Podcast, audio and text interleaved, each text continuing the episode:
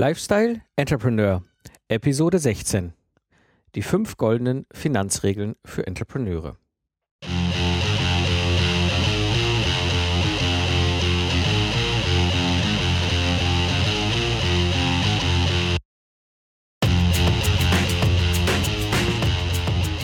Hallo und herzlich willkommen zum Lifestyle Entrepreneur. Ich bin Mike Pfingsten und das ist der Podcast für Freiberufler und Gamechanger, die das Ziel haben, einen erfolgreichen Business im Netz aufzubauen. Ich gebe dir mein Wissen und meine Erfahrung aus der Praxis für die Praxis, damit du erfolgreich und stolz bist auf das, was du erschaffst. Selbstständige und Finanzen? Uiuiuiui. Das ist so ein Thema, was ich auch bei vielen anderen sehe, wo ich mir denke, so, oh, da müssen wir mal drüber reden. Und äh, gerade wegen der letzten Episode Fünf Fehler als Freiberufler kamen auch so ein paar Fragen rund um das ganze Thema Finanzen und äh, wie gehe ich mit dem Geld um. Und äh, ja, so habe ich einfach mal gedacht, weißt du was, da mache ich heute eine Episode dazu und zwar gebe ich dir heute meine, meine persönlichen fünf goldenen Finanzregeln raus und weiter und erkläre dir hier in der Episode. Diese Regeln habe ich nämlich durch meine eigenen Fehler gelernt und äh, bis heute verinnerlicht. Und ganz wichtig als Anmerkung hier zur Episode, das ist wirklich meine persönliche Erfahrung, meine Sicht auf die Dinge. Das kann sein, dass du Dinge anders siehst. Das ist völlig okay ähm, mach dir bitte zu diesem ganzen Thema eine eigene Meinung. Das ist unglaublich wichtig, dass du hier für dich selbst einen Rahmen schaffst, der dir weiterhilft. Ja, in der Episode wirst du zum einen meine eigenen Erfolgsregeln kennenlernen und auch eben erfahren, warum das Wissen um Finanzen so unglaublich wichtig ist für Entrepreneure. Und zum Abschluss meiner meinen heutigen Entrepreneur-Tipp natürlich wieder und diesmal dreht sich um Bücher und um Finanzen. Ja, wie habe ich die Episode aufgebaut? Ich habe so zwei Schwerpunkte, die ich heute durchgehen möchte. Und zwar das eine ist eben, warum tun wir uns mit den Finanzen unserer Unternehmungen so unglaublich schwer? Und der zweite Schwerpunkt sind eben diese fünf goldenen Regeln für Entrepreneure. Also einfach mal einsteigen in den ersten Themenschwerpunkt. Und zwar, warum tun wir uns mit den Finanzen unserer, unserer Unternehmungen so schwer? Es gibt so einen Punkt, der mir immer wieder auffällt. Ich bin, wie gesagt, Ingenieur, ich bin kein Betriebswirtschaftler. Aber manchmal habe ich so ein bisschen den Eindruck, als wenn Betriebswirtschaft Lehre, ja, also manchmal so fehlt so das Wissenschaftliche. Also ich weiß nicht, wie ich das erklären soll, aber immer wieder erlebe ich Irrtümer in der Betriebswirtschaftslehre, wo ich mal so denke, so, hm, äh, ist so, ist so ein bisschen so glauben auch manchmal in manchen Dingen. Also ich habe häufig die Situation, dass ich hab das Gefühl habe, dass Menschen an, an Sachen da so irgendwie dran glauben, ob sie jetzt nur richtig sind oder nicht. Und nach Jahren stellt sich raus, das ist doch alles irgendwie Quatsch. Also gerade wenn man manchmal so Publikationen liest, äh, wo man dann denkt, oh, das ist es. Und dann anschließend zwei Jahre später stellt sich raus, ha, haben wir alles nur geglaubt, ist alles gar nicht bewiesen und so weiter. Wo ich dann denke, so, hm, wissenschaftliche Arbeit, wissenschaftlicher Umgang mit diesem ganzen Thema sieht eigentlich anders aus. Und ähm, das führt dann häufig auch zu Irrwegen, was dann da so erzählt wird, gerade in der Betriebswirtschaftslehre. Das ist, wie gesagt, meine persönliche Sicht, meine persönliche Erfahrung. Ein zweiter Punkt, der dazu kommt, warum wir uns mit Finanzen unglaublich schwer tun, ist eben, wir haben nie gelernt oder oft nicht gelernt, mit Geld umzugehen. Das ist ein Thema, das wird in vielen Familien auch gerade nicht wirklich adressiert. Also Kinder und Geld und Umgang mit Geld. Äh, und ich meine jetzt nicht, dass die Kinder zählen können, das sind fünf Euro und wenn ich irgendwo etwas kaufe für drei Euro und fünf Euro Schein gebe, kriege ich zwei Euro zurück. Nein, das ist Mathematik. Es geht um Geld und um den Umgang mit Geld. Und das ist etwas, was ich sehe und auch, da kann ich mich auch jetzt nicht frei, freisprechen, ähm, als Kind nicht gelernt zu haben, nicht in dem Umfang. Also mein Vater war Kaufmann, ist Kaufmann, äh, pensionierter Kaufmann. Das heißt, wir haben schon den kaufmännischen Sicht und Umgang mit Geld als Kinder erlebt. Es ist jetzt nicht so, dass wir dazu gar nichts erfahren haben, aber so richtig den Umgang mit Geld als haben wir nicht gelernt. Und das, ich glaube, da bin ich auch nicht alleine. Ich glaube, das ist bei anderen noch, noch extremer teilweise, was das alles angeht. Mm, und ich glaube, das ist auch so ein Schlüssel, warum wir uns auch mit Geld und mit den Finanzen in unserem Unternehmen oft so schwer tun.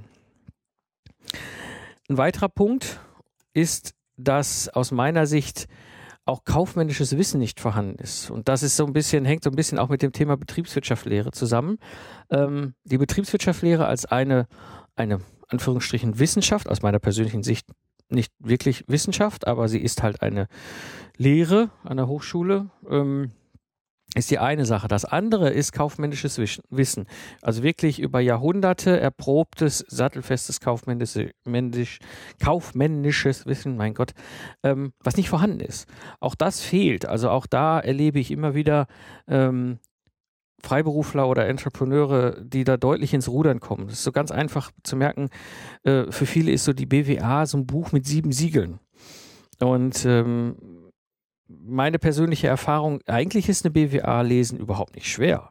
Ja, es muss nur einfach einmal erklärt werden. Also welchen kaufmännischen Zusammenhang das alles mit passiver und aktiver und die Zusammenhänge und diese Buchungskonten ähm, und Gewinn und Verlust und so weiter äh, erzeugt. Denn das ist, das sind so, so Dinge, gerade wenn ich mit, mit, äh, also bei Freiberuflern erlebe ich das sehr häufig, ähm, mit denen rede und sage, ja, was ist mit deiner BWA? Guckst du die denn durch, wenn die kriegst vom Steuerberater? Nee, die, halt, die tue ich sofort an der Seite.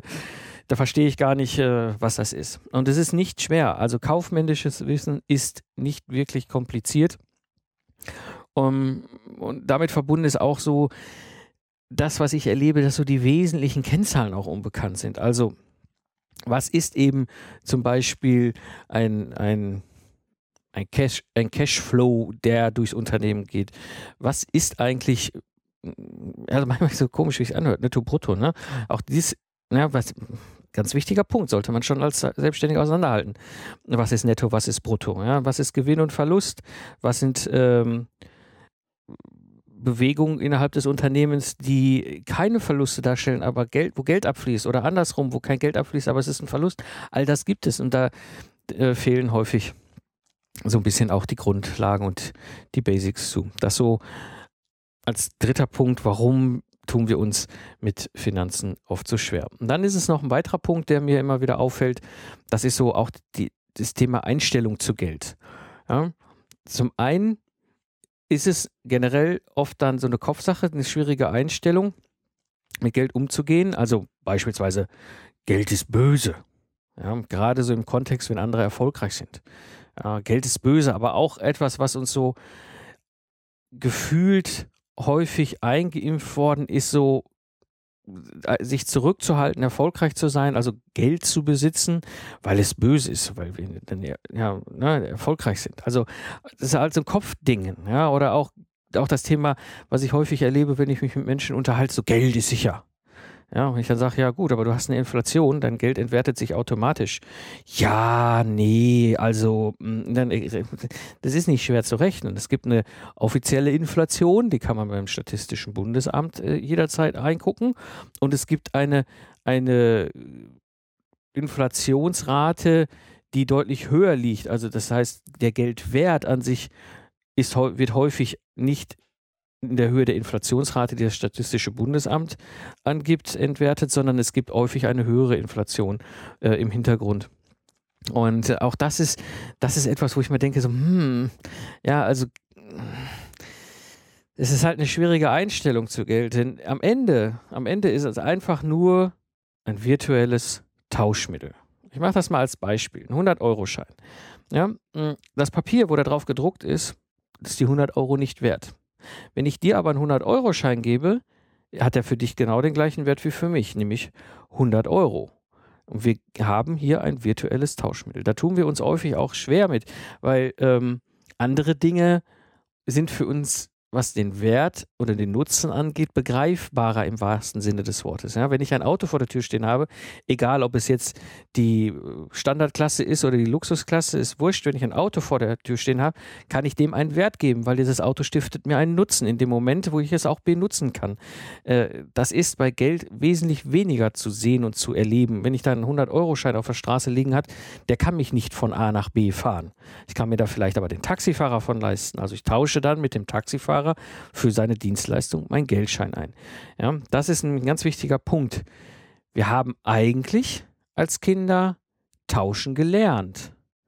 Ich erlebe das gerade bei meinen. Also das Thema Tauschen wird ja sehr lautstark und auch mit Einsatz körperlicher Aktivität mit anderen gelernt. Ja, also dieses, was ist mir das wert? Äh, wie häufig erlebe ich das, dass einer hinter dem anderen herrennt und sagt, so, ich will das aber haben.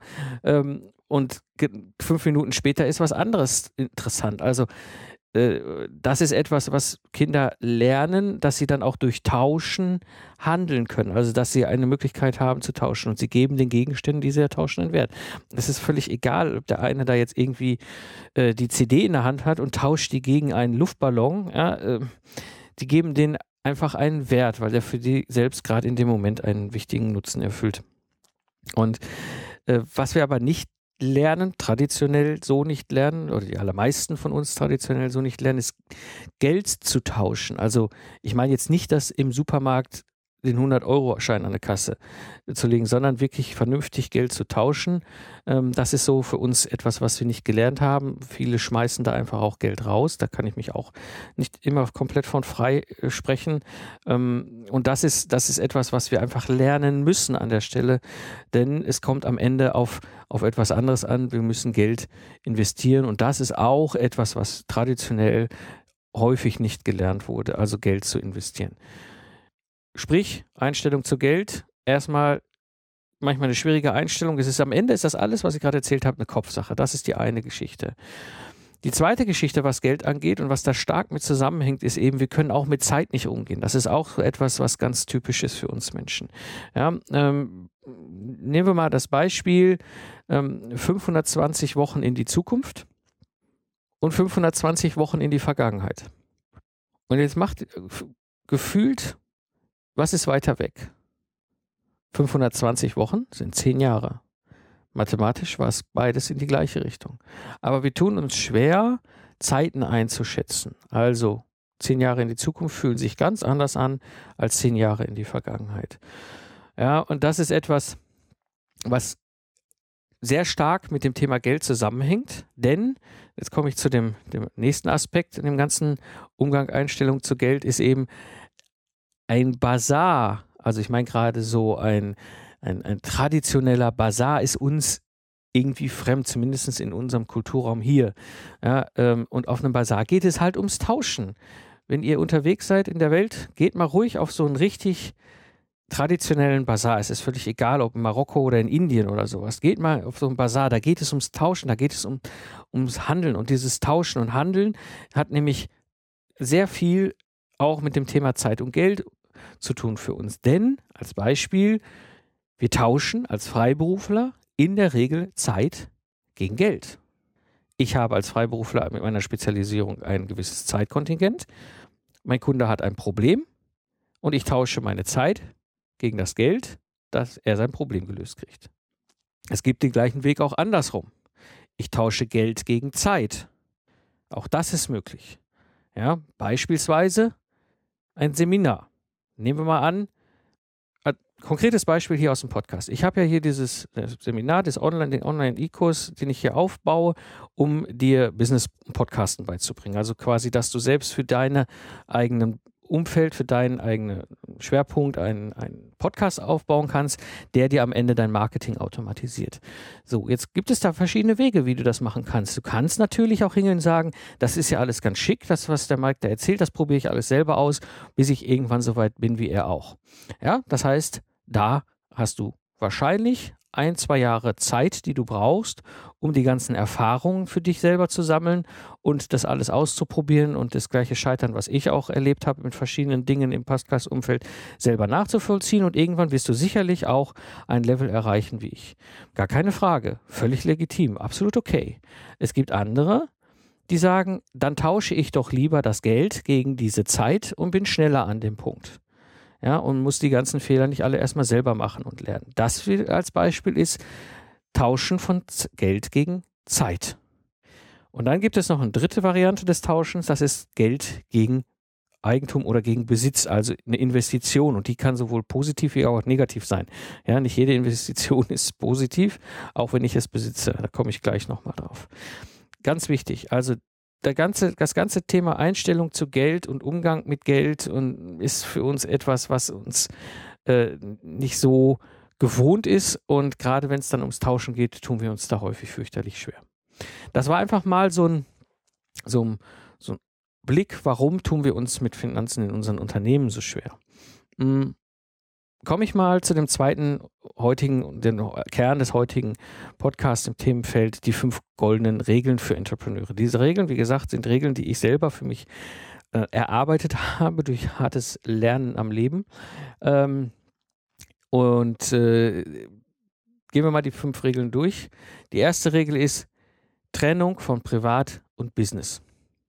Ein ganz wichtiger Punkt. Trennt in eurem Kontext immer euer private Finanzen von euren Business-Finanzen. Am Ende müsst ihr das vorstellen wie zwei Geldströme. Beispielsweise ein Wasser. Wasser strömt in einen Behälter rein und strömt an einer anderen Stelle aus einem Behälter wieder raus. Und dieses Wasser ist beispielsweise rot gefärbt. Ja, wir, es geht nicht um die Farbe des Wassers, es geht einfach nur darum, dass es eine Farbe hat. Ja, es fließt oben rein, fließt unten raus. Es ist ein, ein in sich abgeschlossener Strom. Damit ist völlig klar, das ist das rote Wasser. Und dann gibt es beispielsweise einen zweiten Wasserstrom, fließt rein in einen Behälter, fließt unten wieder raus, Farbe blau. Ja, dieser Wasserstrom ist auch für sich deutlich erkennbar, das ist alles blau. Wenn ich jetzt aber plötzlich Folgendes mache, wenn ich oben beim Reinlaufen oder spätestens unten beim Rauslaufen diese Wasserströme zusammen kommen lasse, vermischen sich die Farben und ich kann hinterher nicht mehr auseinanderhalten, was ist rot und was ist blau. Und das gleiche Problem haben wir, wenn es um Finanzen geht. Niemals Privat und Business miteinander vermischen. Das bedeutet im Umgang mit Konten trennt Privatkonto und Businesskonto. Ich erlebe immer wieder gerade mit Freiberuflern, die so in die Freiberuflichkeit starten, diese Situation. Ja, ach ja, ich habe ja schon lange ein Privatkonto, da kann ich ja auch meine Business-Zahlungsvorgänge äh, drüber laufen. Nein, nein, nein, nein, nein. Trennt das. Ich habe das gerade erklärt. Und das ist nicht schwierig. Einfach bei der Bank des Vertrauens hingehen und ein zweites Konto eröffnen. Ja, ich habe am Anfang gestartet mit meinem Privatkonto und kriege dann ein Unterkonto zu dem Privatkonto, wo alles separat, also es war wirklich komplett eigenständig laufendes Konto, hatte einfach nur drei Stellen mehr in der Kontonummer und war ein Unterkonto. Reicht völlig. Haltet kontomäßig privat und Business getrennt, denn da kommt noch ein zweiter Punkt zu. Nicht nur, dass ihr es irgendwann nicht mehr auseinanderhalten kann. Das liebe Finanzamt will das auch wissen. Das bedeutet, ihr müsst ja monatlich auf jeden Fall am Start monatlich eben die äh, entsprechende Erklärungen abgeben, sprich also ihr müsst die Finanzvorgänge auf eurem Konto nachweisen. Und privat geht das Finanzamt nichts an. Was interessiert das Finanzamt, ob ich mir da jetzt irgendwie neues Mountainbike gekauft habe oder einen Fernseher oder eine Badehose oder was auch immer, privat geht das Finanzamt nicht an. Aber sehr wohl, was es angeht, ist Business. Und äh, an der Stelle äh, kommt ihr in Teufelsküche, wenn ihr Privat und Business vermischt. Noch viel schlimmer ist, wenn ihr eben Mauscheleien macht. Und das ist auch etwas, was ich, wo ich dringendst von abraten kann. Ich erlebe das aber immer wieder, wenn ich mit, mit äh, gerade mit Freiberuflern, aber auch mit Entrepreneuren äh, rede, die dann einfach mal irgendeine private Nummer über ein Business laufen lassen. Ja? Äh, das kriegst du alles hinter nicht mehr auseinander. Und wenn es dann hart auf hart mit dem Finanzamt ins Gefecht geht, dann wird das eine echt miese Nummer. Ähm, also dementsprechend keine Mauscheleien, immer Privat- und Businesskonto trennen. Jetzt kommt noch ein so ein Punkt. Wie ist das denn, wenn ich mir privat Geld aus meiner Firma leihen möchte? Also, nicht der Fall, dass du dir ein ein, ein Einkommen auszahlst oder ein Gehalt, wenn du eine Kapitalgesellschaft hast, sondern deine Firma besitzt in ihrer Konstellation ein Geldbetrag, den du dir leihen willst. Beispielsweise du brauchst 5000 Euro privat, aus welchem Grund auch immer, unerwarteterweise. Ich erkläre dir nachher bei den nächsten Regeln, dass du es nicht brauchst, aber nehmen wir das jetzt mal an. Und dann kannst du dir Geld aus der Firma leihen. Das ist im Grunde kein Problem. Das ist wie Geld leihen von einer anderen Person. Aber bitte, bitte, bitte dann dokumentieren. Dokumentiert es für den Steuerberater, dokumentiert es fürs Finanzamt und mach da einen Vertrag mit dir selbst oder beziehungsweise mit deinem, mit deinem Unternehmen. Ja, nie einfach 5000 Euro rausnehmen nach dem Motto, das habe ich mir jetzt mal einfach geliehen. Wenn ihr eine Steuerprüfung hinter habt, äh, ich glaube, der Steuerberater oder Schrägstrich der Finanzbeamte werden euch erschlagen. Ähm, also, ganz wichtig, Regel Nummer eins, Trennung von Privat und Business. Regel Nummer zwei, im Plus wirtschaften. Was bedeutet das? Keine, macht keine Bankschulden. Auch kein Kontokorrentkredit, nichts. Hab keine Schulden, keine Verbindlichkeiten bei der Bank. Meine Erfahrung an der Stelle ist nämlich, äh, das hat riesen Vorteile und die überwiegen massiv den Nachteilen. Der große Vorteil ist kein Reporting.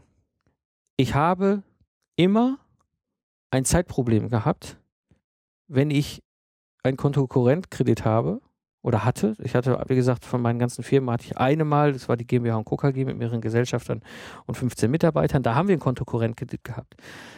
Das bedeutet, wir haben einen Reporting-Aufwand, der ist extrem aufwendig. Unterschätzt das nicht. Selbst wenn ihr alleine seid und kleinen Kontokorrentkredit habt, ihr müsst euren Bank, äh, Bankverkäufer immer unterrichten, was läuft gerade, wie läuft es gerade, auch wenn euer Konto im Plus ist. Ja, ihr habt einfach einen Aufwand fürs Reporting. Und dieses Reporting muss natürlich in einer Form geschehen, dass er es versteht, nicht, dass es für euch nützlich ist. Ja, habt ihr keine Bankschulden, also auch keinen Kontokorrentkredit, fahrt also quasi im Plus, habt ihr auch keinen Aufwand für Reporting. Was soll ich meinen Bankverkäufer darüber informieren, wie es meiner Firma geht? Ich will eh kein Geld von ihm, also hat er auch kein Interesse an mir und damit habe ich auch kein, keine Zeit, die ich verschenke in meinem Leben dafür, irgendeinem Bankverkäufer irgendwas zu reporten. Das ist der eine Punkt. Der zweite Punkt ist keine Macht. Ja, glaubt mir, sobald du Minus auf dem Bankkonto hast, haben die Bankverkäufer Macht über dich und sie werden es nutzen. Ähm, in dem Sinne hast du keine Bankschulden, hast du keine Verbindlichkeiten bei der Bank, hast du auch keinen, der auf dich Macht ausüben kann.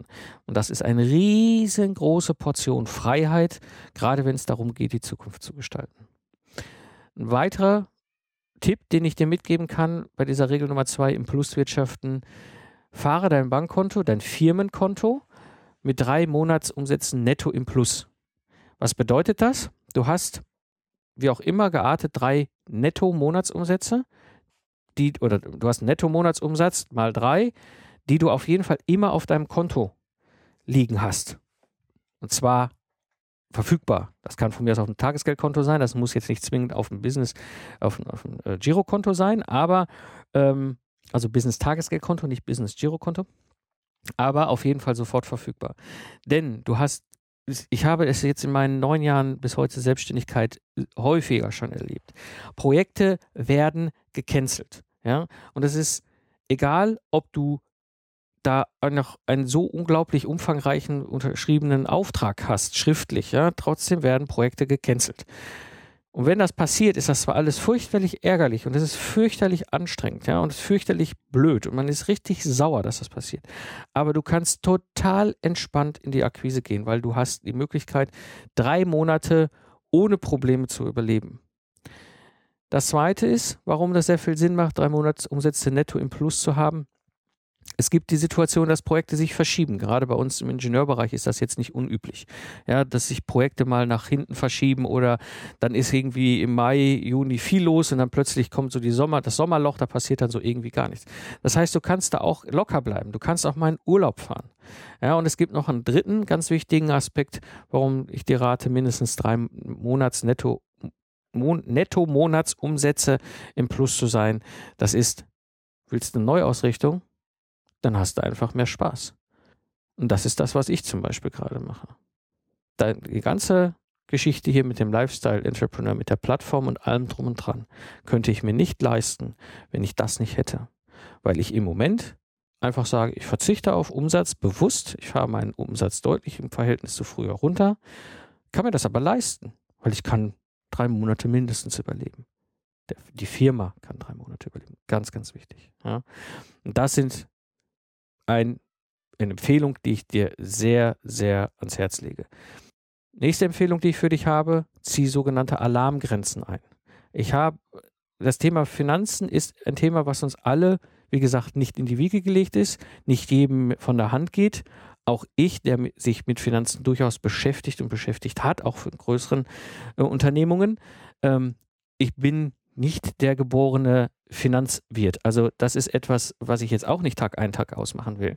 Das bedeutet aber, ich brauche sogenannte Alarmgrenzen. Das Alarmgrenzen ist nichts anderes wie eigentlich Risikomanagement. Ich habe einfach drei Alarme, die bei mir losgehen, wenn etwas passiert. Und der erste Alarm ist negativer Cashflow. Was ist negativer Cashflow? Negativer Cashflow bedeutet, es geht mehr Geld aus deinem Unternehmung raus, als in deine Unternehmung reingeht. Das ist für einen kleinen kleine Geschichte wie ein Freiberufler, der vielleicht auch gar keine Angestellten und nichts hat, relativ einfach zu berechnen.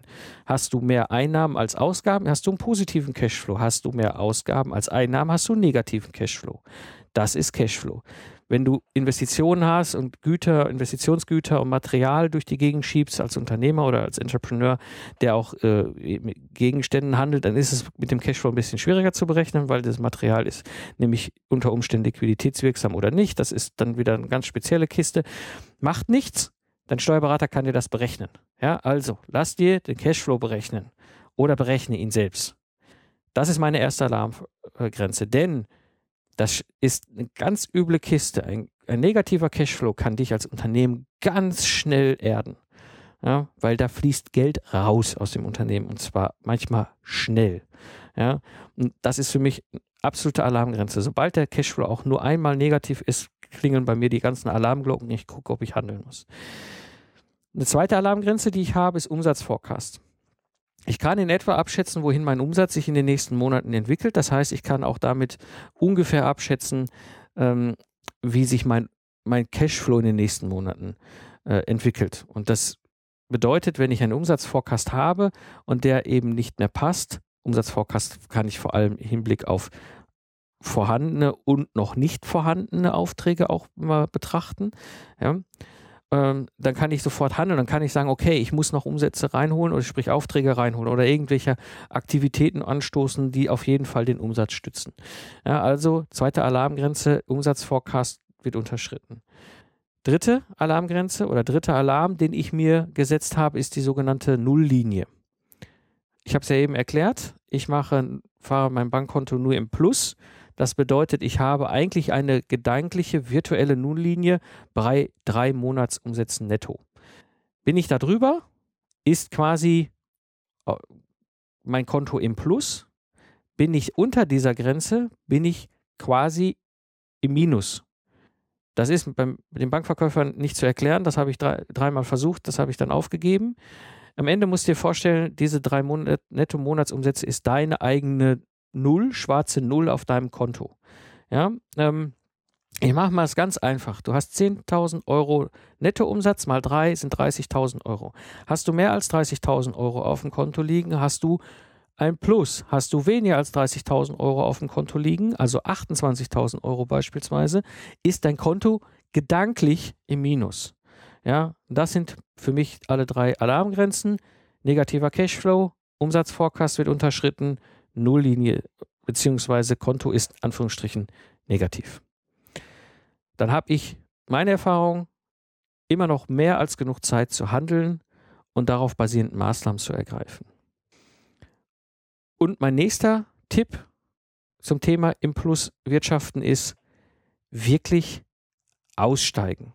Ja, ich erlebe Unternehmer, Freiberufler, Entrepreneure, die weitermachen, auch wenn die Geschichte, die sie da gerade treiben, nicht wirtschaftlich ist. Ja, und mit nicht wirtschaftlich meine ich, ein Experiment zu starten.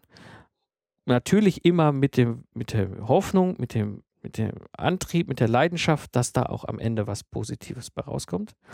Aber irgendwann sich selbst oder beziehungsweise schon von Anfang an zu sagen, ich mache das jetzt mal die nächsten drei oder sechs Monate, das halte ich aus. Und wenn es bis dahin nicht wirtschaftlich ist, Stecker ziehen. Markt rechtzeitig verlassen. Ja, das ist überhaupt kein Problem. Ich kann als Unternehmen, auch als Kapitalgesellschaft, einen Markt wieder verlassen. Genauso wie ich zum Notar gehen kann und da mein, mein UG oder GmbH äh, gründen kann quasi, kann ich sie wieder schließen. Das habe ich auch schon mal gemacht mit einem Unternehmen. Das ist gar kein großer Akt. Da macht der Steuerberater eine Abschlussbilanz, mit der stiefelst du zum Notar. Der Notar nimmt die ganzen Sachen macht halt einen Abschluss, äh, also diese notarielle Geschichte, reicht das beim Handelsregister ein, dann existiert die, dieses Unternehmen noch ein Jahr lang weiter im Handelsregister, aber schon als, ich kenne jetzt die Fachbegriffe nicht, also quasi als beantragt zur Schließung, so ungefähr heißt das. So, und dann eh, nach einem Jahr ist das raus, dann wird es aus dem Handelsregister gelöscht, Ende aus, dann war's. Ja, das heißt, du kannst genauso einen Markt wieder verlassen, wie du den Markt betrittst. Ja, und das ist ganz wichtig. Dann wirklich aussteigen im Sinne einer Firmeninsolvenz. Ja, das bedeutet, im Grunde verlässt du hier den, auch den Markt, aber nachträglich. Das heißt, du bist zahlungsunfähig. Das ist nichts Schlimmes. Ja, auch das ist etwas, was ich schon einmal erlebt habe. Eine Firmeninsolvenz ist nichts Schlimmes. Das ist emotional manchmal schwierig, weil das ja so eigentlich das eigene Baby war, das man mal vor ein paar Jahren angeschoben hat, eine Idee, die man nach vorne getrieben hat. Aber eine Firmeninsolvenz ist eine geregelte Geschichte, ja, und dann verlässt du auch den Markt. Und damit verbunden gibt es noch eine dritte Geschichte, das ist gerade für die Privaten äh, oder beziehungsweise die Personengesellschafter unter euch interessant, die Privatinsolvenz. Herrgott, das ist nichts Schlimmes, ja, das ist natürlich nichts Schönes. Eine Firmeninsolvenz und auch eine Privatinsolvenz ist jetzt nichts, was jemand erleben muss, aber ganz ehrlich, schlimm ist es auch nicht. Ich kann bei einer Privatinsolvenz nicht mitreden. Ich habe zwar einmal ganz kurz davor gestanden, habe es dann aber mit geschickten Verhandeln hingekriegt, dass mir die Bank äh, über 90 Prozent der Verbindlichkeiten ähm, ja, wieder erlassen hat. Mhm. Ähm, aber nichtsdestotrotz es ist ein möglicher Weg. Ja, und der ist weder anrüchig noch gesellschaftlich schlimm noch sonst was. Ja, aber du hast die Möglichkeit, über eine Privatinsolvenz endlich aus deinen Schulden rauszukommen. Und Schulden sind, ist etwas, was ein nachts nicht schlafen lässt. Ganz wichtig. Ja, schau, ob das möglicherweise ein Weg ist, auszusteigen. Ja, also meine Regel Nummer zwei, wirtschafte immer im Plus. Meine Regel Nummer drei, zuerst kommt der Profit. Jetzt werden alle aufschreien und sagen, ja, der Mike, der Mike, der erzählt doch immer hier im Podcast und überall so geben, geben, geben, geben, gib, gib dein ganzes Wissen, gebe alles raus, ja, gebe alles raus. Ja, das ist richtig. Und ich habe ganz bewusst diese Regel so genannt. Und zwar meine ich an dieser Stelle mit Profit das, was bei dir bleibt. Ja? Denn dahinter steckt eigentlich ein Gedankenfehler, der den uns häufig so die Wirtschaftsregeln lehren. Wir kennen den einfachen Zusammenhang, spätestens dein Steuerberater wird es dir erklärt haben, Umsatz minus Kosten gleich Gewinn. Richtig. Genauso wird gerechnet. Das ist richtig, das ist mathematisch richtig, das ist kaufmännisch alles richtig, alles super. Das, diese, diese Formel in dieser Form aber führt dummerweise zu einem Trugschluss in unserem Kopf und ich mache das jetzt mal beispielsweise mit echten Zahlen. 10.000 Euro Umsatz minus 6.000 Euro Kosten. Was bleibt übrig? 4.000 Euro. Hast du es gemerkt? Was übrig bleibt, ist der Gewinn. Aber das ist, das ist im Kopf ein Gedankenfehler, denn es führt zu fatalen Problemen. Wir machen falsche Annahmen, wir setzen falsche Prioritäten und wir haben auch oft falsche BWA-Bewertungen, die wir durchführen. Denn ganz wichtig, nicht das, was übrig bleiben darf, ist der Gewinn, sondern ich setze den gleiche, gleichen mathematischen Zusammenhang, setze ich jetzt einfach nur mal verbal in einen anderen Zusammenhang. Umsatz minus Gewinn gleich Kosten. Oder hört sich irgendwie doof an, warum dreht der Mike das um? Aber ich mache jetzt mal das gleiche Beispiel wie eben. 10.000 Euro minus, also 10.000 Euro Umsatz minus 6.000 Euro Gewinn. Was bleibt übrig? Das, was du ausgeben darfst. Und das ist eigentlich der Trick. Ich mache das zum Beispiel bei mir so, ich nehme jetzt Zahlen, einfach mal gerade Zahlen, damit es ein bisschen einfacher hier zu rechnen ist. 10.000 Euro Umsatz und ich sage, okay, 6000 Euro ist das, was ich mir persönlich auszahle vor Steuern. Das heißt, da müsst ihr mal dran denken, Achtung, Achtung, Achtung, ihr müsst eine Einkommensteuer auch bezahlen auf dieses, diese Entnahme, die ihr tut. Ja. Und zu diesen 6000 Euro beispielsweise rechne ich mal noch 3%, die ich noch nehme, um daraus Investitionen, Rücklagen, was auch immer zu bilden. Das bedeutet im Grunde 10.000 Euro minus 6000 Euro minus 480 Euro, also 3 Prozent. Was bleibt übrig? 3620 Euro. Und das bedeutet, mehr darfst du nicht ausgeben, wenn du selbst dieses Anführungsstrichen Gehalt, diese Entnahme erlauben willst. In der eigentlichen Darstellung wäre das aber gar nicht so aufgefallen, weil Kosten, äh, Umsatz minus Kosten gleich Gewinn. Denkt immer zuerst an den Profit. Hört sich blöd an, ist nicht so gemeint, wie ich es wie es immer in diesem Satz herüberkommt, das weiß ich, aber ist es genau deswegen wähle ich ihn so. Immer erst den Gewinn abziehen und dann guckst du, was du an Kosten hast. Denn das führt zu den richtigen Annahmen.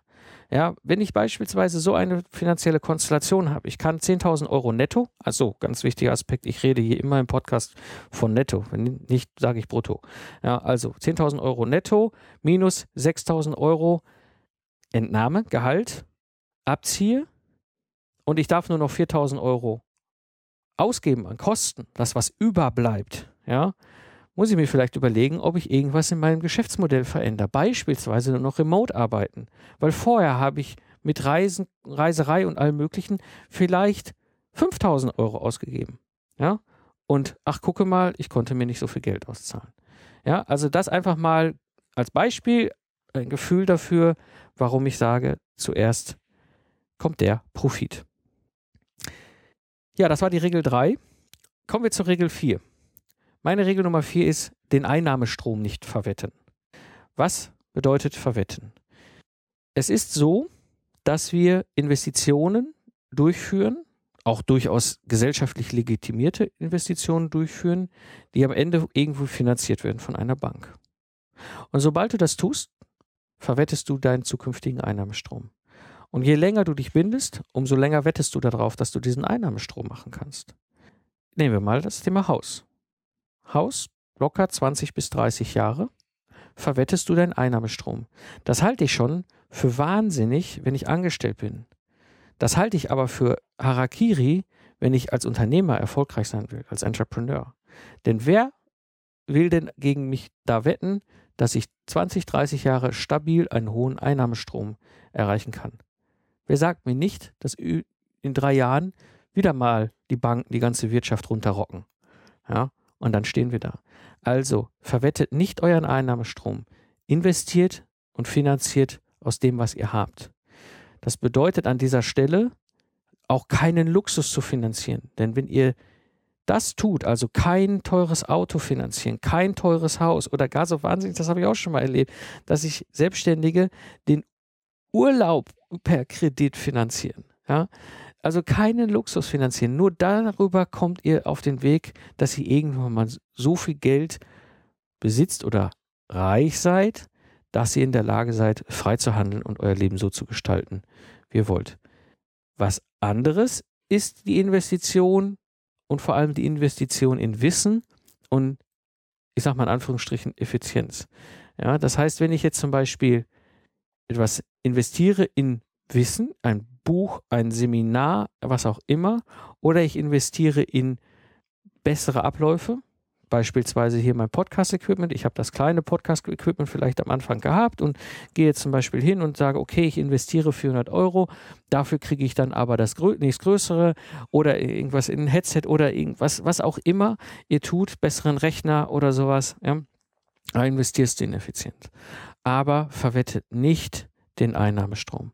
Meine Regel Nummer 4. Ja, kommen wir zur Regel Nummer 5, private Zukunft absichern. Was bedeutet das? Im Grunde, genauso wie mit der Firma, ist es wichtig, im Privaten die Zukunft abzusichern. Das heißt, hier im ersten Schritt einen privaten Puffer aufbauen, eine Sicherheit aufbauen, eben eine Sicherheit für die eigene Freiheit zu handeln. Das bedeutet beispielsweise ein Puffer von drei bis sechs Monaten, Anführungsstrichen, Nettogehalt. Ja, weiß ich, als Selbstständiger hat man nicht unter Umständen Gehalt, aber das, was du netto zum Leben brauchst, als Puffer aufzubauen. Und dann, was darüber hinausgeht, geht in private Investitionen, zum Beispiel ein monatlicher Betrag, um dann über diese privaten Investitionen, was weiß ich, nimmst monatlich 500 Euro und investierst die am Kapitalmarkt, am Aktienmarkt oder so und da musst du auch nicht besonders der Beste und sonst was sein. Im Grunde musst du eigentlich nur die Inflation schlagen. Und zwar nicht die statistische äh, Inflation vom Bundesamt, sondern die reale Inflation. So vielleicht 5% plus X. Also dann bist du schon gut dabei als Investor. Und dann kannst du Familie und Hobbys finanzieren.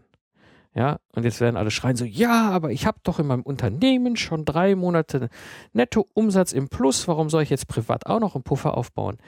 Ja, äh, und dein Unternehmen kann pleite gehen. Warum auch immer. Und das kann auch sein, dass du da drei Netto-Monatsumsätze hast und dann kommt irgendeiner vom Staat und sagt, äh, äh, ist nicht, weil wegen, hast du nicht gesehen. Und dann ist der Laden zu, ob der Recht hat oder nicht. Und dann musst du den unter Umständen wieder aufklagen. Ja, also sprich, dass du weitermachen darfst. Ja, aber solche Sachen passieren nun mal. Ich meine, bei uns in Deutschland glücklicherweise relativ selten, weil wir einen recht stabil, relativ recht stabilen äh, Rahmen haben hier. Aber nehmen wir mal an, aus welchem Grund auch immer, bist du nicht mehr in der Lage, aus deinem Unternehmen Geld herauszunehmen für deinen monatlichen Bedarf, also dein Gehalt in Anführungsstrichen. Ja, dann bist du privat sofort auch pleite. Ähm, dementsprechend empfehle ich dir sehr, auch einen privaten Puffer aufzubauen. Das kannst du über Jahre machen. Dann packst du pro Monat einen gewissen Betrag einfach in, diesen, in diese Sicherheit hinein, bis du irgendwann so viel Sicherheit hast, dass du mit deinen Ausgaben drei bis sechs Monate leben kannst. Und denke daran, das anzupassen. Ja, als ich diesen Sicherheitspuffer aufgebaut habe, damals, als ich noch Angestellter war, aber schon mit dem Bewusstsein in die Selbstständigkeit zu gehen, habe ich natürlich einen ganz anderen Puffer ähm, definiert als Single, Schrägstrich, damals liiert mit meiner heutigen Frau, damaligen Freundin, als heute mit drei Kindern. Ganz wichtig. Ja, baut einen privaten Puffer auf, dann auf jeden Fall gehen, nehmen wir aus diesem Geldstrom, den, der reinkommt, was für äh, private Investitionen an die Seite und das, was überbleibt, ist dann für Familie und Hobbys. Ja, das waren meine fünf Regeln. Ich wiederhole sie nochmal zusammenfassend. Erste Regel, Trennung vom Business und Privat, was die Geldströme angeht. Zweite Regel, im Plus wirtschaften. Dritte Regel, zuerst kommt der Profit. Vierte Regel, den Einnahmestrom nicht verwetten. Fünfte Regel, private Zukunft absichern. Ja, zusammenfassend, was wichtig ist, diese Regel zu verstehen und anzuwenden. Wenn jetzt irgendwas unklar ist, schreib hier zu der Episode die Frage in, dem, in den Kommentar rein. Ich beantworte dir die gerne. Gar keine Frage. Ich weiß, das Thema Finanzen ist für viele nicht so einfach greifbar und mir ist es wichtig, dass, ich, dass du es verstehst, ja, äh, dass du das auch anwenden kannst. Und ganz, ganz wichtig, halte ähm, die Banken draußen, auch als Kreditgeber vor allem, und verwette nie deinen Einnahmestrom. Ja, kommen wir zu meinem heutigen Entrepreneur-Trip. Und äh, wie sollte es anders sein? Heute dreht sich um Finanzen und diesmal habe ich ganz konkrete Bücher, die ich dir sehr empfehlen kann, Bücher, die ich selber gelesen habe und äh, die ich, die, aus denen ich viel Verständnis auch herausgewonnen habe zu dem ganzen Thema. Das erste Buch, Rich Dad, Poor Dad von Robert T. Kiyosaki, Saki, ich hoffe, der wird so ausgesprochen, ein super Buch. Und zwar geht es da wirklich um das ganze Thema Kinder und Geld und wie dieses Denken und Handeln auch einen schon in jungen Jahren äh, in die richtige Richtung bringt. Also etwas, was ich sehr, sehr empfehlen kann, gerade wenn du eigene Kinder hast. Dann ein weiteres Buch, Denke nach und werde reich von Napoleon Hill. Das ist, glaube ich, so der Klassiker unter den ganzen Büchern über das ganze Thema. Ähm, dann ein Buch, was ich dir sehr empfehlen kann, ist So denken Millionäre, Milliard, So denken Millionäre von T. Harv Ecker. Ähm, jemand, der sich über lange Zeit mal damit beschäftigt haben, wie, ob es ein, ein Muster gibt, wie reiche Menschen denken und handeln. Auch sehr, sehr zu empfehlen. Äh, auch viel wert wertvolle Dinge, die ich daraus gezogen habe. Und ein Buch, was äh, auch mir sehr geholfen hat in verschiedensten Richtungen, ist Der Weg zur finanziellen Freiheit von Bodo Schäfer. Ich habe die Bücher alle verlinkt ähm, auf den, in den Show Notes hier zur Episode. Also geh einfach auf lifestyleentrepreneur.de und äh, guck, welche Bücher davon für dich gerade einen interessanten Input geben. Ja, ansonsten habe ich äh, noch die Ankündigung zu meinem Entrepreneur, äh, zu meinem E-Kurs Business und Podcasten. Und zwar der, die erste Runde wird ja jetzt starten Ende September. Und äh, da habe ich etwas Besonderes vor. Ich habe den Kurs eben äh, reduziert auf einen Einführungspreis von 475 Euro netto statt zukünftig 1975 Euro netto. Das heißt, du hast die Möglichkeit, den Kurs eben extrem günstig zu bekommen. Das wird nicht so bleiben. Der nächste Kurs wird auch schon deutlich teurer sein und danach im Januar die Kurse werden den vollen Betrag kosten. die zweite Geschichte, die damit zusammenhängt, ist, was äh, wichtig ist zu wissen, ist, es gibt nicht nur diesen reduzierten Kurs, es wird auch maximal nur zehn Teilnehmer geben, die teilnehmen können. Und ich habe ein sehr begrenztes Anmeldefenster. Das heißt, ich werde über die Mailingliste hier vom Lifestyle Entrepreneur eben Bescheid sagen, wann die Anmeldungen möglich sind und wer innerhalb von diesen fünf Tagen zuschlägt, hat die Möglichkeit dabei zu sein. Und danach werde ich das wieder schließen, das Anmeldefenster. Wenn du dabei sein willst, geh auf den lifestyleentrepreneur.de, trage dich in den Newsletter ein oder die andere Alternative ist, geh auf die Seite der E-Kurs und da hast du die Möglichkeit, mir eine kurze Info zu schreiben und mir Bescheid zu sagen, dass du informiert werden willst, wenn das Anmeldefenster offen steht. Ja, ansonsten kann ich nur dich um eine Sache bitten. Wenn du den Podcast hier bei iTunes hörst, würde ich mich sehr um eine ehrliche Bewertung freuen vielleicht sogar mit Kommentar, das wäre super. Und wenn du sowieso dabei bist, bewerte doch gleich die anderen Podcasts, die du hörst. Mit, wir Podcaster freuen uns sehr über dieses tolle Feedback, was die Hörer uns geben. Das war die heutige Episode des Lifestyle Entrepreneur. Ich bin Mike Pfingsten und danke dir fürs Zuhören. Ich wünsche dir eine schöne Zeit, lach viel und hab viel Spaß, was auch immer du gerade machst. So sage ich Tschüss und bis zum nächsten Mal beim lifestyle entrepreneur.